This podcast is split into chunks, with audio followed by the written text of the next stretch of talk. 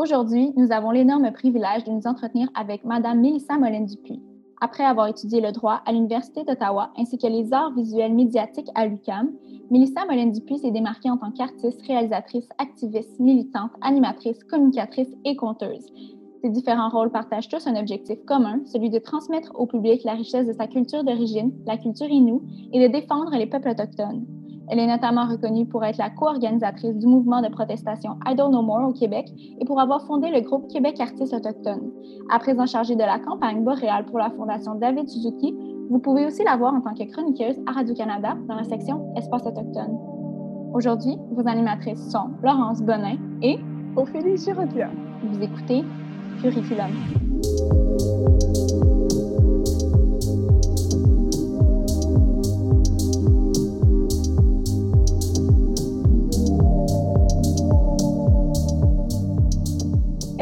Pour apprendre à vous connaître davantage, nous aimerions savoir quelle passion, quel intérêt vous ont amené à quitter la Côte-Nord, la communauté Innu à Mingan, où vous habitiez, euh, pour étudier dans les grandes métropoles de Ottawa et de Montréal? Écoute, moi, je suis partie de Mingan parce que c'était vraiment pour les études. Je suis allée en premier, après le secondaire 2, il n'y avait plus l'école. C'était soit j'allais au Havre Saint-Pierre, soit j'allais à Sept-Îles, à l'école privée, euh, j'étais en pension. Fait que j'étais en pension une année pour aller continuer mes études à cette scène. Mes parents ont déménagé ensuite parce que ma, ma soeur, elle aussi, elle allait au secondaire. Puis là, finalement, il y a eu le cégep aussi. Et un moment donné, j'étais allée étudier le cégep à Alma avec ma soeur. Après ça, on est déménagé à Montréal pour finir. Le... Écoute, mon cégep a duré très longtemps. J'ai même pas encore tous les papiers qu'il faut. Mais euh, après, euh, je suis allée à l'université euh, d'Ottawa parce que je suis rentrée dans un programme de droit, de pré-droit, qui nous donnait accès ensuite à, au cours, à l'université en droit. Euh, parce que c'était un programme pour faciliter aux communautés autochtones justement l'accès aux études en droit, puisqu'on a des parcours très, euh, comment je dirais, très hors normes. Mm-hmm. dans à cette époque-là, c'était encore plus marqué. Là. Puis euh, ben, j'ai fait mes deux années de droit, j'ai fait mon cours de droit de droit autochtone, parce que c'était un cours de troisième année, puis j'étais juste en deuxième année, puis là, ils m'ont laissé le faire parce qu'ils ne revenaient pas l'année d'après. C'était comme la seule raison pourquoi j'étais allée faire ce cours de droit-là, c'était pour apprendre le droit euh, autochtone, le droit des Premières Nations. Puis une fois que j'ai eu mon cours, ben, je dis, tu sais, moi, j'étudiais en art plastique. je retournais en art. J'avais toute la connaissance que je cherchais à avoir. Et je suis retournée, là, je suis allée à l'UCAM, étudié en art.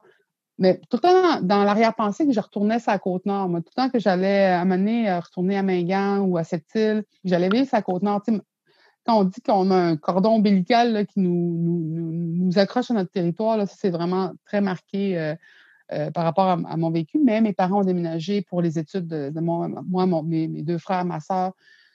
Puis finalement, quand j'étais à la LUCAM, j'ai rencontré mon mari, puis qui prend mari, euh, prend pays, puis je voulais pas aller vivre en Beauce, il voulait pas venir vivre sur la Côte-Nord, fait qu'on a choisi notre deuxième maison, qui est la grande région de Montréal, que j'adore. Et là, maintenant, ça fait quasiment autant d'années que je suis euh, à Montréal, à Longueuil-Montréal, que j'ai vécu sur la Côte-Nord. Fait que c'est vraiment dire, j'ai fait des racines un peu partout, là. Mm-hmm. Puis d'ailleurs, est-ce que vous considérez que vos études vous ont mené euh, à faire ce que vous faites aujourd'hui ou vous avez vraiment appris euh, ce que vous faites à travers d'autres, d'autres moyens, d'autres apprentissages personnels? Moi, c'est sûr que mon modèle d'enseignement qui a vraiment fonctionné pour moi, ça a été tout le temps un peu le modèle traditionnel en premier, c'est-à-dire nous autres, chez nous, on, écoute, on apprend en regardant et en, faisant. Euh, ensuite, j'ai beaucoup lu. Moi, j'aimais ça aller chercher l'information que j'avais besoin, puis je lisais énormément. Et euh, les études, après ça, c'est venu plus pour compléter ces champs d'intérêt-là.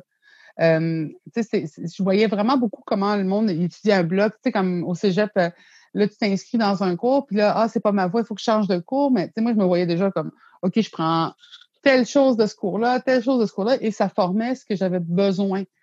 Euh, mais c'est ce qui faisait que dans, dans une manière d'enseigner ou d'apprendre, je dirais plus traditionnelle, ce que j'apprenais, je m'arrangeais pour m'en rappeler. Tu sais, c'était vraiment, ça, ça devait rester en dedans de moi. Alors que beaucoup de mes amis qui étudiaient, eux autres étudiaient, ils faisaient du bourrage de crâne avec des examens, puis le lendemain après, ils avaient déjà tout oublié. Fait que moi, j'ai pas été très euh, extraordinaire dans les études classique. J'ai pas eu des grandes notes. J'ai pas eu des. Euh, des, tu sais, je veux dire, je dis souvent, c'est un secret mal gardé, mais j'ai même pas les, les, papiers qu'il faut pour dire que j'ai tel, tel, tel niveau d'études. Mais j'ai dit, mais ces études-là, je les ai prises très au sérieux, puis j'ai fait beaucoup d'années d'études à cause de ça. Euh, mes deux droit, tu sais, quand j'ai dit au monde, je, pars, après deux ans, après un an, ils peuvent comprendre, mais après deux ans tu quittes le droit pour retourner en art visuel, là, le monde ne comprenait pas trop, mais j'ai dit, j'ai appris ce que j'avais besoin, puis je l'ai mis en pratique. C'était vraiment d'apprendre ce que j'avais besoin, puis de le mettre en pratique dans, la vraie vie. Puis c'est ça, je pense, qui est très marquant de comment on enseigne chez les Inuits, comment on enseigne dans beaucoup de nations autochtones, c'est comment est-ce que ce que tu apprends euh, s'applique dans la vraie vie, puis comment ça se connecte à d'autres personnes aussi, ta communauté est aussi importante. C'était l'idée de jamais avoir de spécialistes dans quoi que ce soit, puis des gens qui étaient généralistes dans un peu tout, comme avoir euh, le, le, le chaman, le chaman ou le chef, ou mm-hmm. le, rôle avec la couronne puis le diplôme, là. Alors que si sur le territoire, ton chaman est à l'autre bout du territoire, puis toi, tu es en train d'avoir, euh, tu sais, justement, tu es en train d'accoucher ou tu as, une maladie, tu sais, si tu n'as pas ce spécialiste avec toi, à quoi ça sert? Fait que, mm-hmm. Les femmes savaient tout un peu comment donner naissance. Les hommes avaient comme tout un peu la médecine. la médecine était répartie entre chaque personne. D'avoir plus de, de, variété de connaissances servait beaucoup plus à ce que tu allais faire que devenir hyper spécialisé dans une chose. D'ailleurs, c'est une des choses de l'évolution que j'ai noté beaucoup quand j'ai fait ces cours-là. -là, c'est plus tu es spécialisé, puis moins tu as de chances de survivre à l'évolution. tu manges juste de l'herbe ou tu manges juste de la viande, tu sais. Mais si tu es omnivore, tu as plus de chances de survie. Fait que, tu sais, c'est ce que j'ai gardé beaucoup en tête de ce que j'ai vu, moi, dans, dans, dans les formes d'enseignement que j'avais. Savoir faire un peu de tout, c'est mieux que de savoir faire une chose parfaitement, tu. C'est un peu comment j'ai appris, puis jusqu'à date, tu ce qui est difficile, c'est que tu es tout le temps en train d'essayer de convaincre le monde que c'est une manière valide, mais les gens sont tellement accrochés avec l'idée du petit papier puis du petit chapeau que tu lances dans les airs puis que c'est ça qui fait que tu es une personne de connaissance. Alors que euh, je dis, regarde la, route alternative que j'ai prise, puis je dis, regarde ce que ça m'a apporté. Est-ce que j'ai l'air moins mal, mal desservi par la manière que j'ai faite que toi? Non, c'est juste des, des chemins différents. Il faut apprendre à respecter ces chemins différents-là. Puis présentement, de plus en plus, le milieu scientifique, le milieu académique se rend compte que juste euh, euh, honorer les gens qui ont des savoirs certifiés dans le système qui est reconnu. Euh, ça fait qu'ils ont de la misère à avoir des enseignants autochtones, ils ont de la misère à avoir des, savoirs alternatifs, puis même au milieu scientifique, ils se rendent compte que des fois, ils font une, ils font une sortie dans une recherche. On a appris ça. Oui, mais ça fait des milliers d'années qu'on le sait, ça. Vous avez juste pas écouté. Il y a une façon de décoloniser le système d'enseignement, le système de, des sciences du travail qui est en train de se faire mais qui est très difficile puisque euh, l'enseignement autour de la gloire et, de la reconnaissance autour du certificat est encore très puissant dans, dans, la connaissance des gens. Ça serait comme un peu de modifier la structure, un peu pour permettre une, une inclusion euh, plus totale, puis une hiérarchisation, justement, de ces savoirs-là, c'est ça? Il faut tweaker le milieu, comme on dit, parce que, j'ai dit, si tu regardes, le monde dit, oui, mais la, science, c'est neutre, la science, c'est, si je dis, mais la science, là, euh, longtemps, elle a empêché les personnes, les femmes, de, les, les femmes, les, personnes de couleur, les autochtones d'être dans leurs institutions. Tu sais, genre, tu as empêché une partie de ta population de devenir les scientifiques d'aujourd'hui. Fait que là, on peut dire qu'on corrige quelque chose qui a été fait? Donc, il faut vraiment qu'on décolonise nous-mêmes notre manière de voir euh, les savoirs. Puis je dis pas de prendre n'importe quel savoir, n'importe comment, euh, c'est pour ça que les méthodes scientifiques existent et qui sont valides aussi. C'est pas de mm-hmm. dire qu'on les colonise, on enlève tout ce qui a déjà été fait, on corrige ce qui, n'a pas été bien fait, par exemple. C'est à dire mm-hmm. comment on répare, comment on réconcilie les savoirs ancestraux autochtones, le, manque de représentation des femmes justement dans un milieu scientifique. Je, je, pense juste à l'idée comment euh, la gynécologie moderne euh, a été construite sur des affaires horribles qui ont été faites aux femmes par le passé. Puis encore aujourd'hui, je me dis, pourquoi est-ce que ça a pris tant de temps avant que le spéculum, par exemple, tombe du métal au plastique? Il y a des choses comme ça que, qui n'étaient pas pensées pour les femmes, qui n'étaient pas une science adaptée à, tout l'ensemble de. Puis maintenant, on se dit, ah, ben, c'est logique, mais à l'époque, il fallait se battre pour faire reconnaître ça. Puis encore aujourd'hui, les savoirs ancestraux, il y a encore beaucoup de travail à faire parce que des fois, je rencontre des étudiants qui, euh, ben non, mais tu sais, c'est la manière, mais parce qu'on leur a dit que ça, c'était la manière de faire, puis ils vont le défendre parce que tout leur système de croyance est basé là-dessus. Toute la reconnaissance de leur, leur diplôme est basée là-dessus aussi, tu sais, de, pouvoir valider Ah, mon diplôme vaut plus que le tien. Là. Mm-hmm. il y a encore une hiérarchisation des mm-hmm. savoirs, une hiérarchisation des positions, tout ça. c'est important à amener, mais ça, ça vient déstabiliser beaucoup de gens sur ce qui ce qu'ils savaient d'eux-mêmes ou ce qu'ils croyaient aussi de, de façon très solide. Peut-être dans cette veine-là, là, on sait que justement, il y a quand même euh, des enjeux là, face à l'enseignement de la lutte euh, de, et de l'histoire des peuples autochtones qui sont vraiment euh, pas adaptés là, dans nos écoles primaires, mais aussi dans d'autres niveaux là, comme au collégial. C'est un sujet qui a été vraiment amené là, souvent dans les médias et même par des professionnels dans les dernières années. Mais qu'est-ce qui en est, là, mettons, des méthodes d'apprentissage autochtones comme des savoirs, des valeurs autochtones qui seraient transmises dans nos écoles dont vous parlez justement? Est-ce qu'on peut leur redonner leur place dans, dans le système qu'on a actuellement? Ben, je pense que déjà de sortir les, écoles des écoles, ce serait déjà une bonne idée. Je vois de plus en plus des garderies nature, des même. Je suis comme, mon Dieu, ça c'est tellement un beau concept. Euh, aussi, juste enlever l'idée que les enfants ont leur place dans l'école. La place des enfants, c'est dans les écoles. Cette année, s'il y a une chose que j'ai remarqué, c'est qu'on on est confronté avec le fait qu'on a mis nos enfants dans les écoles, qu'on a mis nos aînés dans les CHSLD, qu'on a retrouvé toute une place, alors que leur place, c'est au centre de notre culture, au centre de notre, de, notre manière de faire. Puis ça, c'est une manière de faire autochtone très, très, très euh, vivante encore aujourd'hui. C'est-à-dire, les aînés, pourquoi ils ne sont pas dans les écoles? Les enfants, pourquoi ils ne sont pas avec les aînés? Comment on a réussi à déconnecter les enseignants de ceux qui ont besoin de savoir ce qui sort de, ces enseignants-là, de, de, transmission de, de savoir? Donc, euh, c'est sûr qu'à vouloir garder ça dans une boîte, puis à vouloir voir ça plus comme, euh, comment je peux dire, un service pour enlever du chemin la problématique de garder les enfants. on s'entend que c'est une problématique économique, c'est pas une problématique de société. Là. on veut garder nos enfants occupés, on veut garder nos, nos aînés en sécurité. C'est, c'est, des systèmes qui ont été créés, mais des systèmes inhumains. Là. Euh, beaucoup de demandes étaient faites par l'économie sur le dos de nos enfants. On ne voulait pas tant leur enseigner qu'on voulait les mettre dans, un, lieu qui nous permettait à nous de travailler. Moi, il a fallu que j'y réfléchisse beaucoup puis que j'accepte de ne pas être euh, économiquement euh, à la perfection du, système, puis de dire qu'est-ce que je veux vraiment. Puis ça, ça, ça, a demandé à moi de m'adapter puis de me rendre compte aussi à quel point je donnais beaucoup de temps au système et pas assez à mes enfants, à mon goût c'est sûr que le, présentement, la manière de décoloniser serait de remettre les enfants à leur place, de remettre les aînés à leur place dans notre société, de réévaluer justement comment on a bâti ça, puis pour qui on a bâti cette manière d'enseigner-là. Euh, c'est une manière quand même euh, très peu vivante, c'est une manière très déconnectée, c'est une manière très clinique aussi de vouloir transmettre de l'information. Tu sais, dans le fond, on veut downloader euh, des savoirs, mais on ne veut pas les rendre vivants. On ne sait même pas s'ils sont vivants, tu sais, ces, savoirs-là. Est-ce qu'ils vont être utilisés? Est-ce qu'ils vont s'appliquer? Moi, juste pour donner un exemple, les, hum, les, fractions, par exemple. Les fractions, j'ai de la misère à comprendre ça. On nous shootait des fractions, puis des fractions. Ouais. Puis comment j'ai réussi à comprendre les fractions? C'est en faisant euh, la mesure de, farine. Le un tiers de un quart, c'est quoi? Ouais, en faisant de la pâtisserie, souvent, c'est là Oui, on prend des choses en, en coupant des tartes c'est en les rendant vivants, ces savoirs-là, qu'elles prennent une valeur, euh, la physique, la chimie, tout ça, ça, prend une, valeur dans le vivant.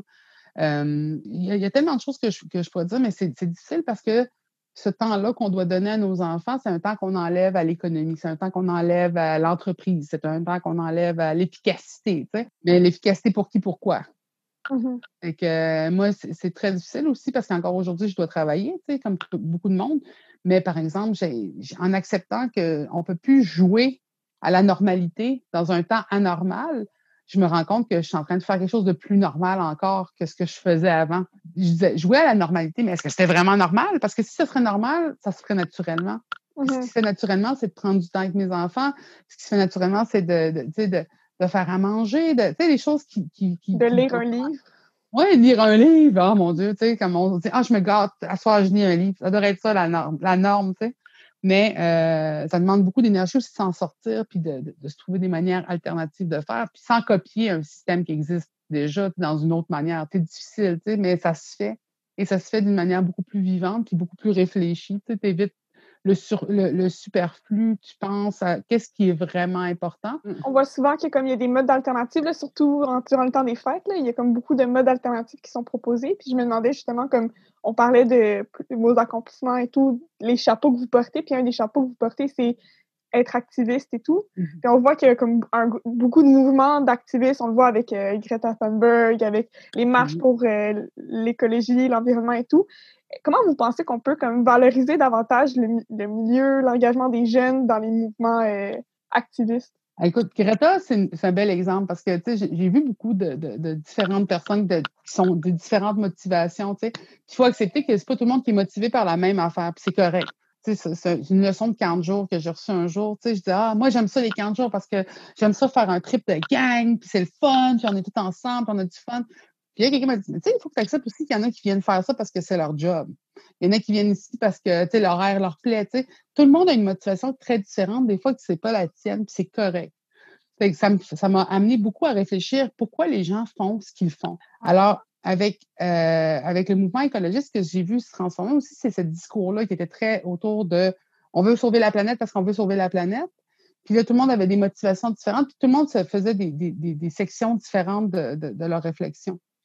Alors, euh, en mobilisation, c'est quand même, moi, je dis je suis une activiste ou je suis une militante parce que ça, ça rentre dans euh, une description de ce que je fais dans la société plus large.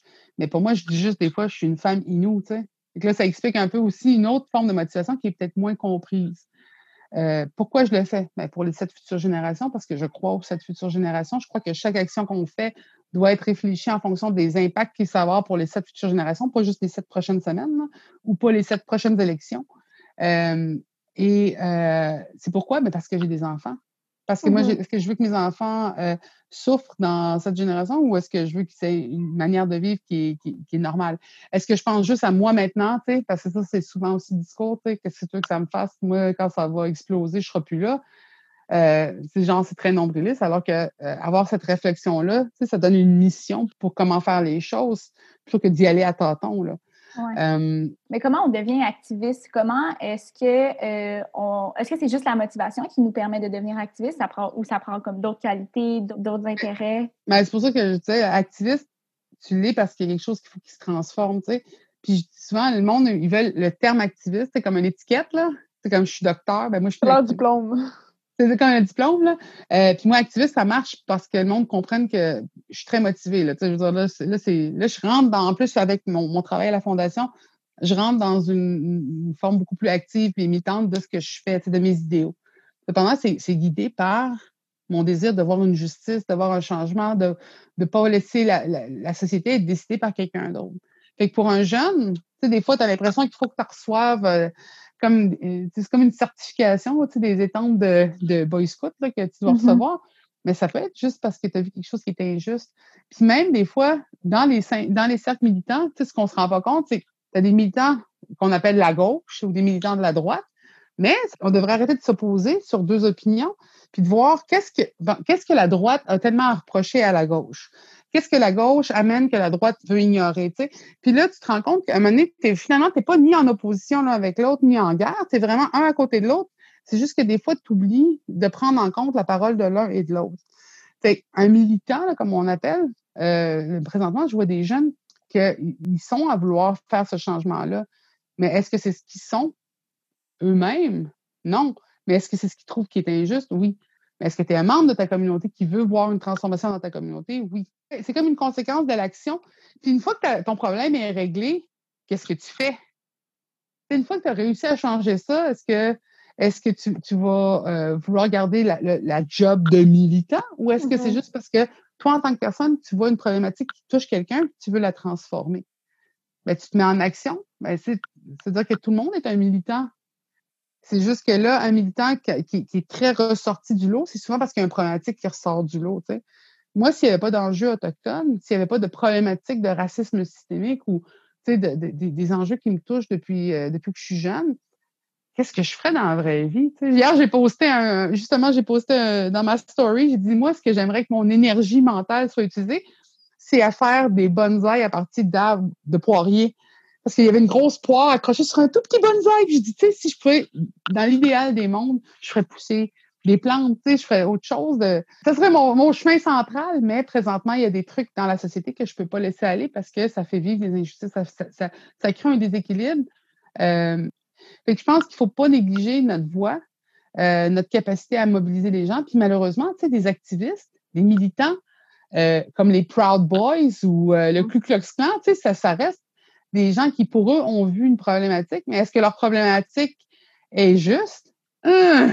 Fait qu'il va y avoir mm-hmm. une contre-militance contre ça. Tu sais, c'est de dire que être un militant, c'est quelqu'un qui est convaincu de son, de son idéal, mais est-ce que son idéal se tient au niveau de la société? C'est là où que, euh, il faut le calculer, tu sais.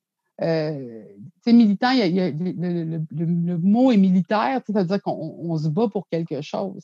C'est ça, souvent, on voit dans la cause militantiste qu'il y a comme beaucoup de... Ça appartient à un groupe. Puis je me demandais, comme pour les jeunes non autochtones qui, comme on va dire, qui écoutent le balado ou juste qui sont présents, c'est quoi, selon vous, comme euh, leur place dans la décolonisation de, du racisme systémique? Selon vous, comme est-ce qu'un non-blanc, euh, un non-blanc, un blanc a sa place dans la lutte euh, autochtone et tout? Totalement.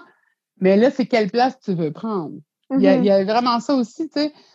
Moi, je, moi par exemple, pour ce qui est de la, militance de Black Lives Matter, pour moi, ça résonne fortement parce qu'on parle de, justice sociale liée à des injustices raciales mais est-ce que je vais aller en avant dans une manif de Black Lives Matter alors qu'il y a des personnes qui sont directement touchées, euh, qui veulent en parler, qui veulent amener la lutte de leur manière à faire? Mais je vais dire non, non, non, écoute, je fais ça depuis 2012, moi, moi te la moi ta marche, tu sais.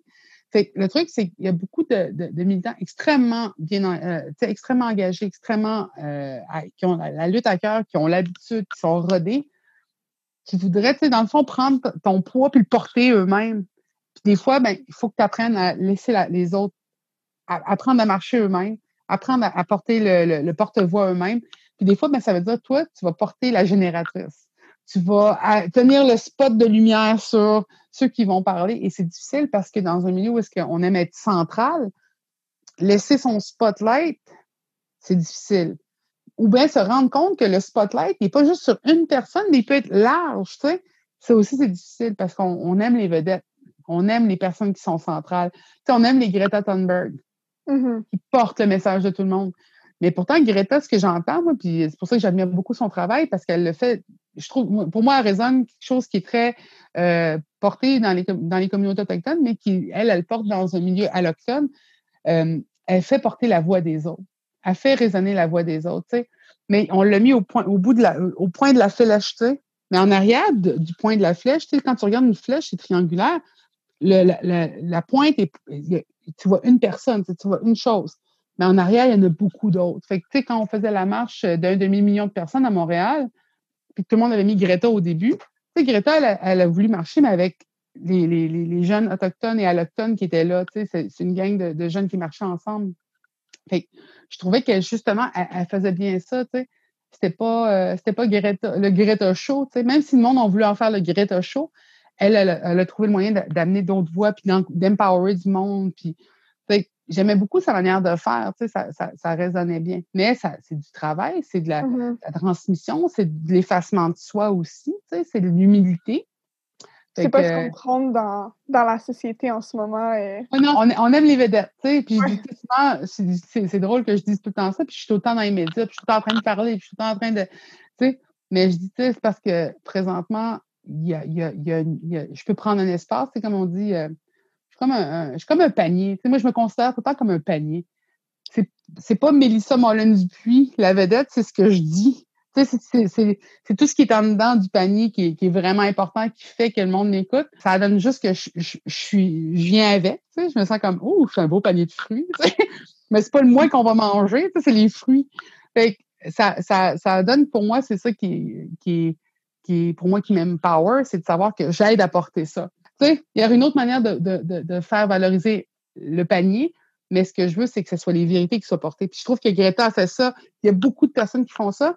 Puis comme allié, ben des fois, il faut que tu acceptes d'être un panier, sans vouloir euh, le, porter pour les autres ou le, être le fruit à manger. C'est un petit peu, euh, excusez-moi, mais c'est un petit peu allégorique mon affaire, là, mais ça, ça, ça a beaucoup rapport avec l'ego. Et l'ego est très, très, très fort et très dur à effacer dans une société comme celle qu'on vit présentement. Oui, puis quand on prend une place justement dans les médias comme vous le faites, j'imagine que vous êtes souvent interpellé pour représenter les membres des communautés autochtones en général.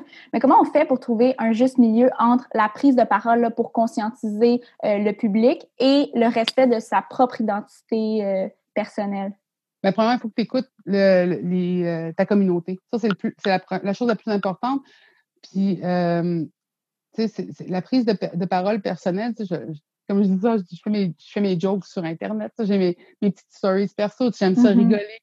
Mais euh, j'ai toujours, je vais toujours avoir la responsabilité de porter la parole de ma communauté parce que je l'ai pris. Cette responsabilité-là, il faut que je la tienne. Puis euh, tout va faire que ça tourne autour de ça. Puis le monde dit Ouais, mais tu t'effaces, ouais, mais c'est plus toi. J'ai dit Pourquoi ça aurait besoin de tout le temps être moi? sais, pourquoi ça aurait besoin d'être moi, le moi? J'ai dit, c'est déjà le poids de, c'est déjà un poids que mon mari a apporté que mes enfants ont apporté. c'est la société au complet.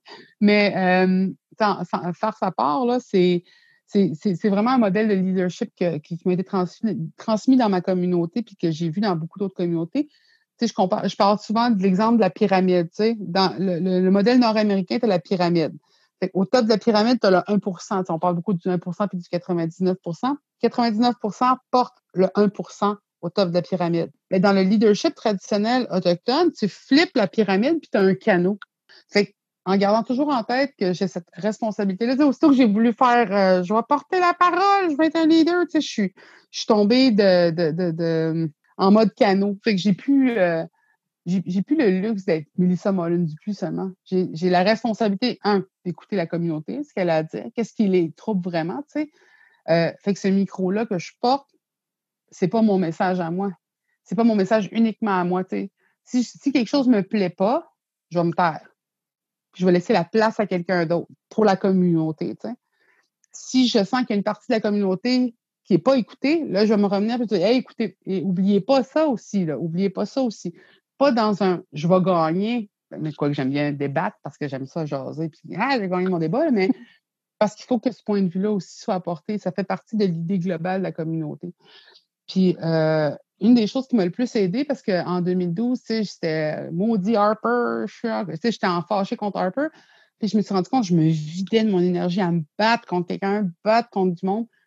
Fait que j'ai commencé à me battre contre les idées. Fait que là, quand j'ai voulu euh, à, me battre contre les lois mammouth, contre les, pipelines, enlever les protections à l'eau, j'ai commencé à me dire, ben, je ne le fais pas contre Harper, je le fais pour Harper et ses, petits-enfants.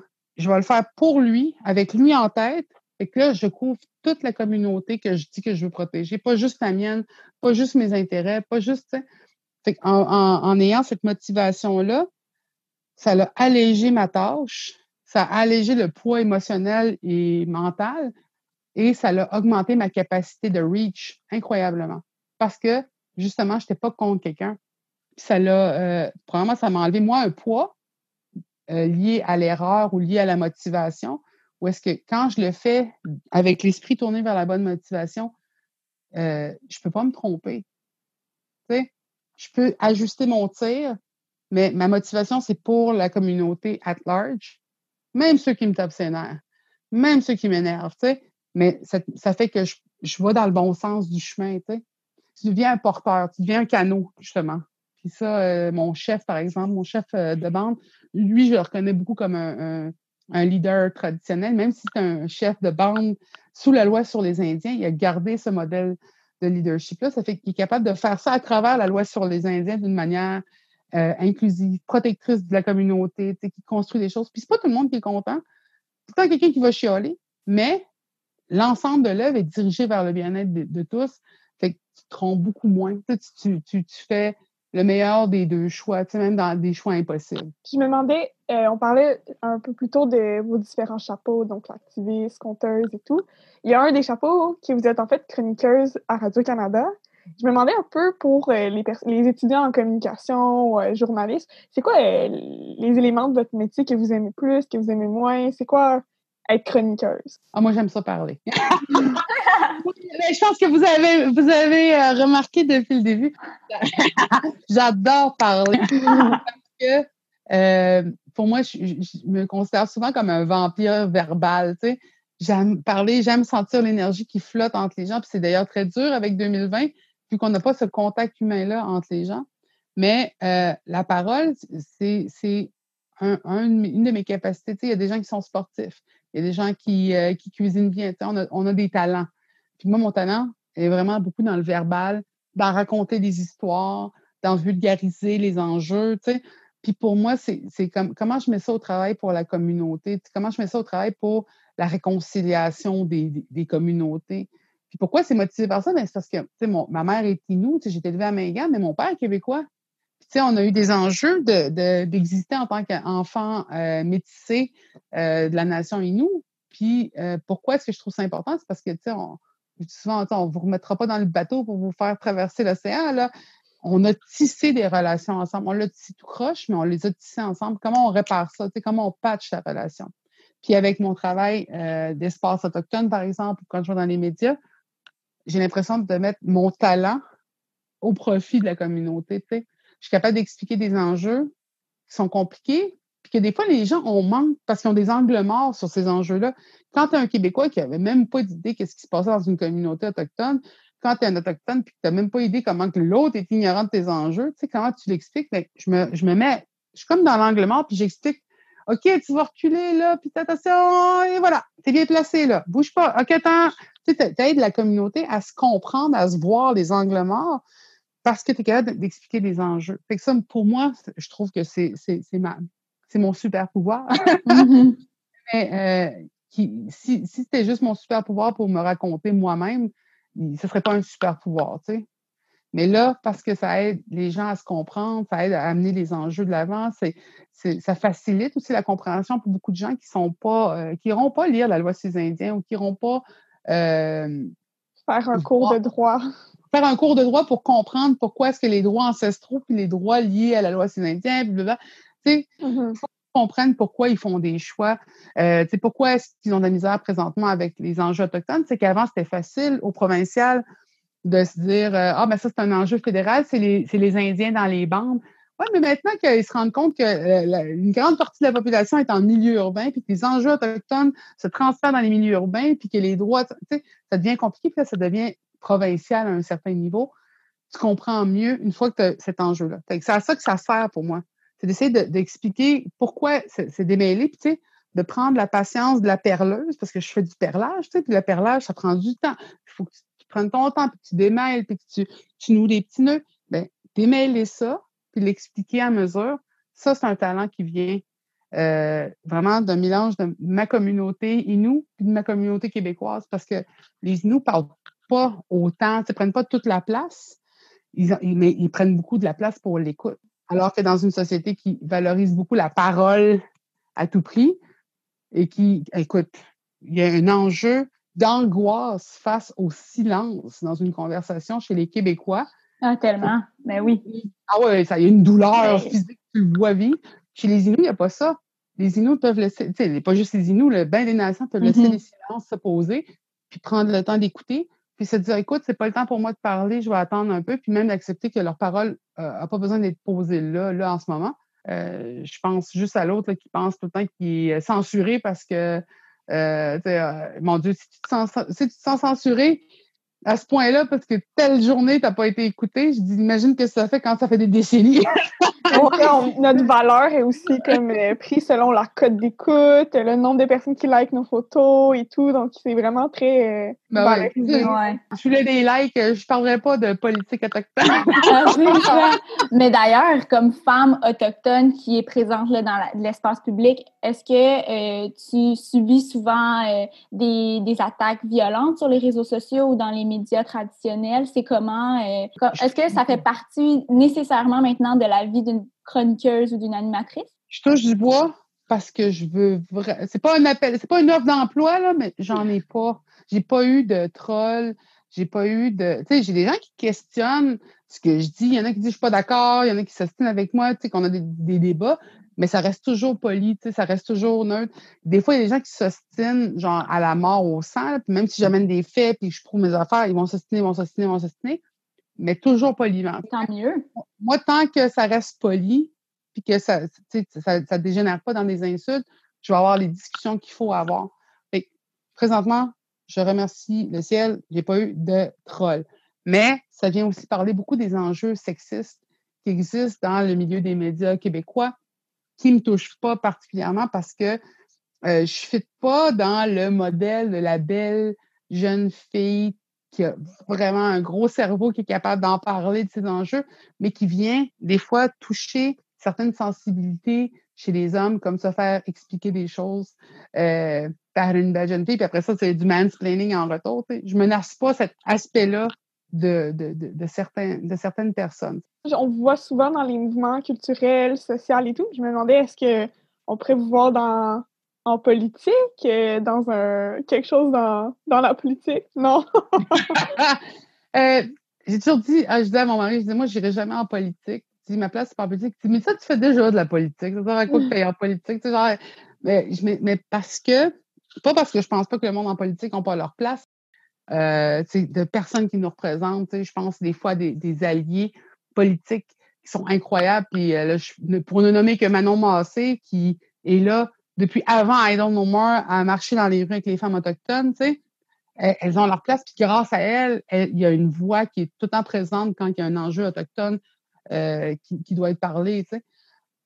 Cependant, c'est pas la seule voix. Puis, tu sais, je veux dire, pour moi, je, maintenant, je sais que je fais de la politique, mais je fais pas de la politique. Puis, qu'est-ce que ça me permet? Ben, ça me permet de pas faire de la partisanerie. Ça me permet de pas être bloqué, justement, dans ma gang, tu sais. C'est quelque chose que j'ai détesté au secondaire, c'est les gangs. Mm-hmm. J'avais pas de gang, puis c'est là où j'ai eu le plus de fun. J'ai rencontré des gens dans chacun des milieux qui étaient le fun. Ces individus-là m'ont permis de croire que euh, chaque cercle n'était pas fermé à son idéologie. Cette personne-là permet de faire transfuser des idées dans un truc qui est vraiment fermé, serré. C'est pour ça que j'ai pas, j'ai pas voulu faire de la politique provinciale ou fédérale, mais peut-être qu'à un moment donné, j'aurai pas le choix. On ne sait jamais comment l'univers va se transformer, puis comment. Mais pour l'instant, j'arrive à ce que j'ai besoin d'arriver avec les moyens que j'ai, puis j'ai la chance en plus de, de pouvoir porter plusieurs chapeaux, alors que des fois, des personnes doivent porter un seul chapeau. J'ai réussi à jongler plusieurs chapeaux, tu sais, Fondation Suzuki pour l'environnement, Espace autochtone pour les coms, tu sais, I Don't More pour la mob. Tu sais, c'est comme dire, je me sens Squidly Deadly c'est comme un dream catcher, un, un, mm-hmm. capteur de rêve. Là où est-ce que le fil se connecte, après ça, il repart dans un autre sens, mais il y a des connexions partout. Fait comme un filet, c'est beaucoup plus large pour moi, pour ce que je veux faire. Puis ce que je veux faire, ben, c'est transférer de l'éducation, de l'enseignement, puis après ça, que les gens deviennent porteurs eux-mêmes de cet enseignement-là. Puis vous êtes aussi réalisatrice, là. vous avez réalisé plusieurs courts-métrages. Est-ce que vous diriez que le cinéma, c'est plus qu'un outil de communication pour vous? Dans ce sens-là, ça pourrait être un outil politique, peut-être, euh, puisque vous le mettez en lumière vraiment des témoignages importants, vous rendez plus accessible certains enjeux? Euh, je dirais que c'est euh, un peu l'idée du two-row wampum, le, le wampum à, deux voix. c'est un wampum qui avait été signé entre la, Confédération iroquoienne et les premiers colons hollandais c'était vraiment dire qu'on est sur une même rivière, mais on est deux canaux. on ne doit pas intervenir dans l'autre canot. Il y en a qui pensent que c'est on ne doit pas avoir de relation ensemble, on doit être séparés. Mais moi, ce que je voyais, c'était plutôt tu, dois respecter un canot et l'autre de, naviguer comme ils le font. Mais quand on navigue, on s'arrange pour ne pas se foncer dedans. Et euh, ce qui est fun, c'est que dans les méthodologies scientifiques, maintenant, il y a euh, le True Wampum est mis en contexte dans le milieu scientifique en disant c'est regarder la même chose en empruntant l'œil de l'un et de l'autre. Regarder avec la vue de l'autre. Là, il faut vraiment que tu travailles à te mettre dans l'œil de l'autre. Et le vidéo, que ce soit avec la Wapikoni Mobile, par exemple, ou avec les, vidéos, pour moi, c'est une manière de voir avec l'œil de l'autre, d'avoir la, narration de l'autre, d'avoir qu'est-ce qui est important euh, pour l'autre. Je, je, trouve qu'avec le vidéo, on commence à avoir une manière de pouvoir expliquer ce qui est inexplicable. Le vidéo permet ça, permet de voir de quel milieu tu viens, qu'est-ce que tu dis, qu'est-ce que tu racontes. Euh, quand je regarde une vidéo, je regarde comment la maison allait, qu'est-ce qu'ils ont mis sur les murs, euh, qu'est-ce qu'ils mangent, l'assiette est faite comment. Puis pour moi, ça, me raconte plus d'histoire que juste l'histoire qui sort de sa bouche. Fait que les vidéos, pour moi, ça a cette force-là. Euh, et c'est pour dire, parce que quand j'étais jeune, j'ai appris l'anglais en habitant à Mingan alors que personne ne parlait anglais dans la communauté, à part français puis Inou. Ben, Inou avant en premier, en plus même, après c'était le français, mais l'anglais, c'était comme une langue plus du Labrador. moi, j'ai appris l'anglais, pourquoi? Parce que la télévision arrivait en anglais, puis parce que moi, j'adorais Fresh Prince of Bel-Air, puis j'ai appris l'anglais à cause de Fresh Prince of Bel-Air, mais c'est de dire à quel point la vidéo avait une force de transmettre le regard de l'autre, la, vie de l'autre, et comment aussi la représentativité était importante parce que pourquoi j'ai écouté le Fresh Prince? Parce que je voulais voir de la diversité. Puis je voulais voir des, des, communautés qui, comme nous autres, des fois, avaient de la misère aussi, tu sais, avaient des enjeux de racisme. Puis dans, dans Fresh Prince, il en parlait, là. Cette année, Fresh Prince se fait arrêter euh, par la police, puis son oncle qui est juge qui vient de sortir, tu sais, s'il avait pas eu le privilège d'avoir cet oncle-là, qu'est-ce qui serait arrivé? Puis, tu sais, moi, ça résonnait dans ce que moi, je voyais aussi dans les communautés, puis dans ce qui se passait. Fait que, la télévision, le vidéo, le, pouvoir du média est incroyablement important pour l'apprendre de vivre ensemble. Mais justement, il en faut plus, il en faut plus. Puis justement, ça me fait penser, on a parlé un peu du mouvement Idol No More. Est-ce que vous nous en parlez un peu plus, dans le fond, comment vous est venue l'idée de créer de, le, mouvement au Québec, de un peu euh, comment il a évolué au cours des années et tout? Ben, c'est ça qui est le plus drôle, c'est que c'était vraiment facile parce que, euh, ben, pas facile parce que là, c'était de, dire est-ce qu'on on, le fait-tu nous-mêmes? Parce que nous, on était habitués de suivre des leaders, puis on avait beaucoup de gens qu'on admirait beaucoup. Mais là, quand on a vu Idle No More au Canada se développer, les, appels à l'action se faire, on dit j'ai hâte qu'il se passe de quoi au Québec moi puis vous dire, on se regarde, OK, ben, je pense que ça va être obligé d'être nous autres qui le fait. Puis on n'était pas tout seul. Il ne faut jamais penser qu'on est juste les deux filles. C'est venu avec une collaboration de plusieurs personnes. Euh, ça a commencé sur une discussion sur Facebook. Euh, puis là, on a décidé de faire la, mobilisation. On a, fait. On a écrit notre premier communiqué de presse. Puis là, les gens sont venus aussi nous aider. Euh, justement, les personnes d'Occupy, les personnes de la mouvance étudiante, c'est du monde qui, ont répondu présent à l'appel. Fait c'est pas juste pas juste une invention de nous autres, c'est une collaboration de plusieurs. C'est pour ça qu'on préfère dire qu'on est des co-organisatrices à Idle No More que des co-fondatrices. Euh, fait que, la, la crise d'Oka, excusez-moi, a, provoqué chez moi, la petite fille de 12 ans, une première graine dans ma tête qui m'a fait dire Ah, ouais, où notre histoire? Où est-ce qu'on était avant 1492? Tu sais, tout ça. Ensuite, tu sais, j'ai rencontré des femmes euh, extraordinaires comme justement Michel Rouleau, euh, qui était aussi une, euh, une, réalisatrice de films avec qui j'ai travaillé. Tu sais. je pense beaucoup de femmes. Écoutez, là, j'ai tellement de noms que je voudrais dropper, là, mais c'est mmh. des femmes qui ont, pour moi, créé le mouvement. Le mouvement parce qu'elles sont venues m'enrichir avec leurs pensées, me, montrer une représentation de femmes fortes qui prenaient parole et qui savaient faire ça. Et ensuite, ben, ça a fait que quand moi puis vous dites qu'on s'est jasé, on s'est ah ben c'est notre tour. Et que maintenant, après, on espère que nous, on va donner ce même beat-là à d'autres filles ou à d'autres gars qui vont vouloir continuer la mouvance Idle No More. Fait c'est juste pour dire, cette mouvance sociale-là, c'est juste, c'est juste un effet domino de, des personnes qui sont venues en avant puis qui vont venir après nous. Ça, ça, va rester comme l'idée derrière le mouvement et pas uniquement le Idle No More. Mais le Idle No More a permis de nous réunir sur les médias sociaux euh, sous un hashtag. d'ailleurs, on l'avait appelé euh, en français. On avait voulu trouver le nom en français. C'était euh, Fini l'inertie. Mais on a gardé Idle No More Québec. Et le reste, c'est de la mouvance qui continue qui continue. Est-ce que vous constatez une plus forte solidarité féminine à travers le mouvement d'activistes? C'est comment être une femme activiste? Ah, ben nous autres, c'est sûr que la mouvance euh, d'Idle No More, une des choses qui a été remarquée, c'est beaucoup de femmes dans la mouvance autochtone. Oui, ah ouais? Ah, j'avais pas remarqué. Mais c'est aussi la place que les femmes ont. Euh, dans les mouvances autochtones, il ne faut pas oublier qu'historiquement, les femmes autochtones avaient des places de leadership avant l'arrivée des colons européens euh, qui n'étaient pas les mêmes que pour les femmes euh, allochtones. D'ailleurs, où est-ce qu'ils étaient dans le bateau quand ils sont arrivés, les premiers colons? Tu te dis, hmm, pourquoi ils n'ont pas de femmes avec eux autres? Tu un peuple sans femmes? Mais aussi qu'ils étaient stressés de parler avec des leaders femmes. Tu sais, euh, la destruction du rôle de leadership des femmes a été quand même historiquement euh, reconnue. Et aujourd'hui, ben, on, le voit aussi dans les mouvances euh, allochtones. souvent, la place des femmes n'est pas celle qui est au centre et en avant. Avoir beaucoup de gars, puis beaucoup de, leaders hommes vont être beaucoup plus mis de l'avant, puis beaucoup plus célébrés que celui des, femmes. Mais là, ça commence à changer beaucoup parce que les femmes portent des fois des messages, portent des luttes euh, de justice parce qu'elles sont souvent les porteuses de ces justices-là. De plus en plus, par exemple, les femmes vont prendre parole puis vont euh, comment je peux dire, lever le voile aussi sur certaines des injustices que dans les mobilisations, on ne voyait pas. quand on parlait d'environnement ou quand on parlait de capitalisme, tout de suite, on parlait de la source même de, du problématique. Mais là, quand on parle de, justice sociale à travers l'environnement, de justice sociale à travers l'économie, ben là, ça permet aussi de parler de, ben, de, sexisme, puis ça permet de parler de discrimination, puis ça permet de parler de d'agisme, ça permet de parler de, de, capacitisme euh, d'une manière qu'on n'en a pas pu avant, parce qu'avant, c'était juste le la cause. Mais dans la cause, il y a des enjeux de justice sociale aussi. C'est que, tu sais, mm-hmm. euh, de plus en plus, ces enjeux-là ressortent, mais elles sont pas non plus extrêmement centrales encore, mais elles commencent à montrer aussi le talon d'Achille de certaines mobilisations, certaines mouvances. Donc, de plus en plus, on va donner de l'attention parce qu'on ne peut pas avancer avec un bateau qui prend l'eau.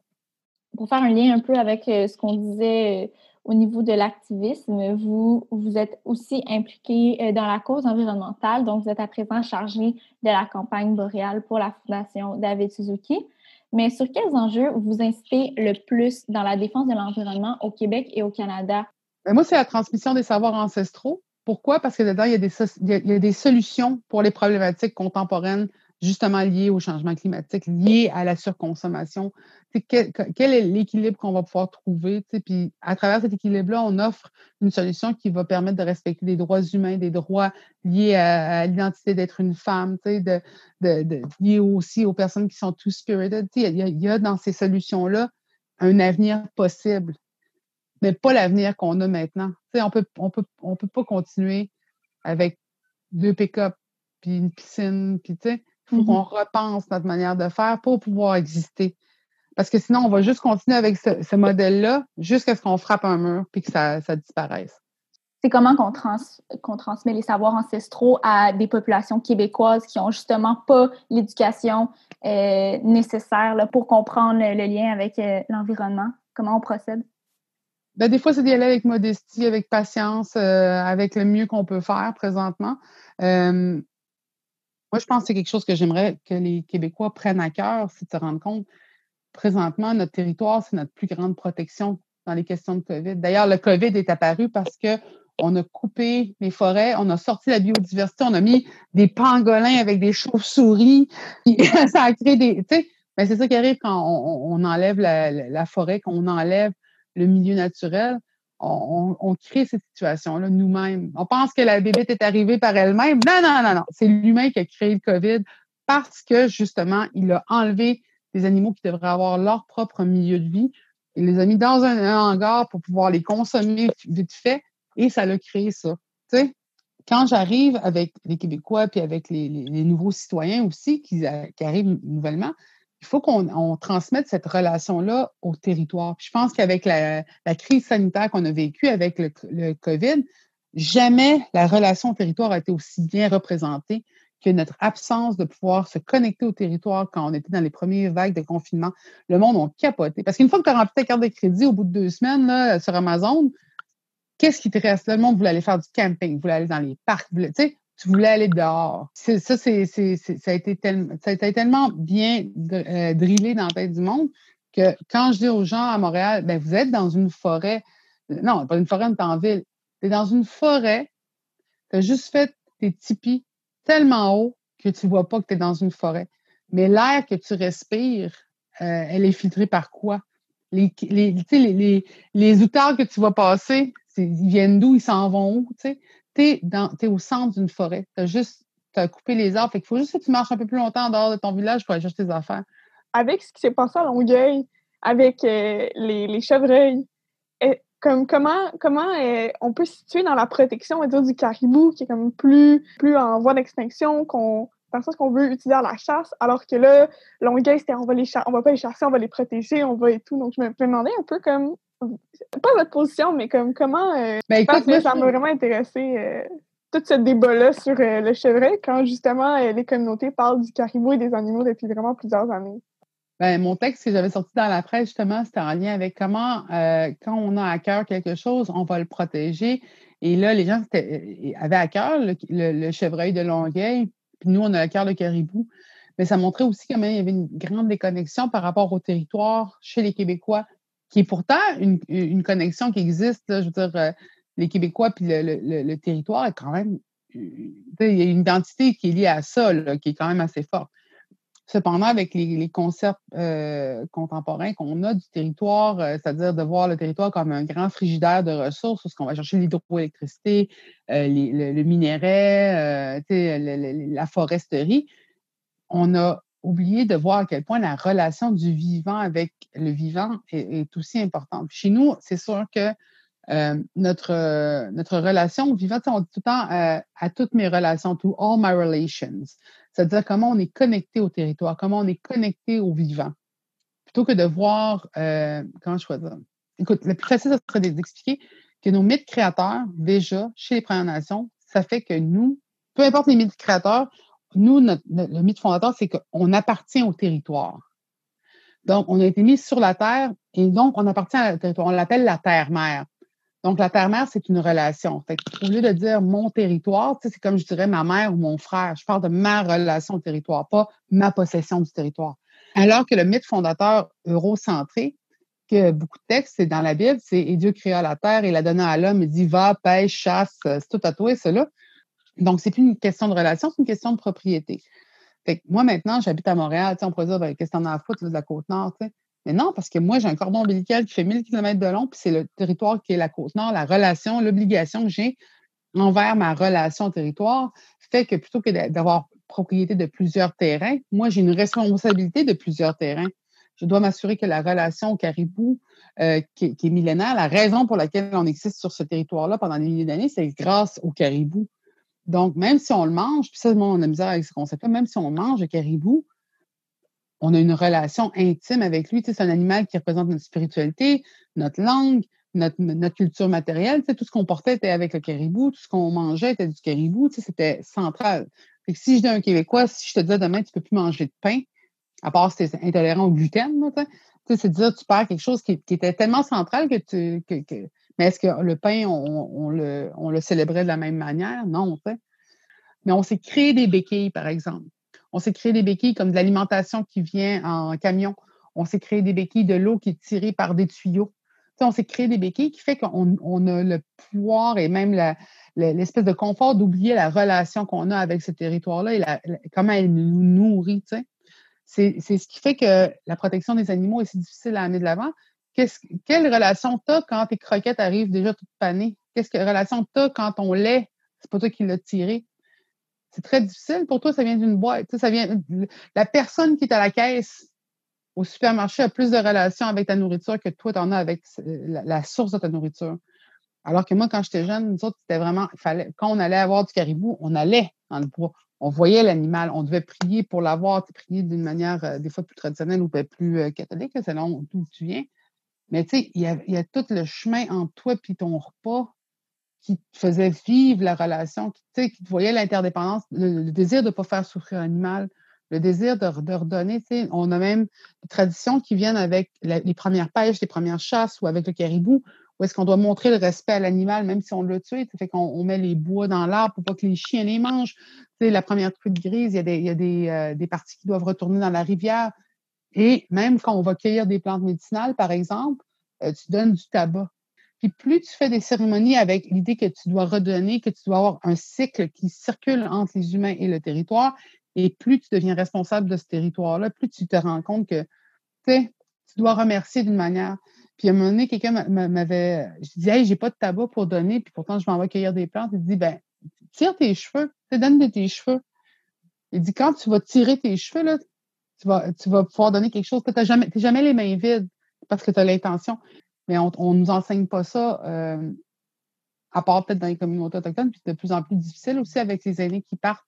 Ouais, j'ai l'impression que ça vient tout en, cercle où on parlait d'activisme, de militantisme, on parlait de mouvements euh, justement euh, environnemental, ben, ça revient tout au même de le gaspillage alimentaire et tout. Donc, si, si justement on fait plus attention le rapport avec le territoire, ben, tout cet activisme-là, en l'intégrant dans nos vies, ben, ça permet vraiment plus de, ah de se protéger au final de.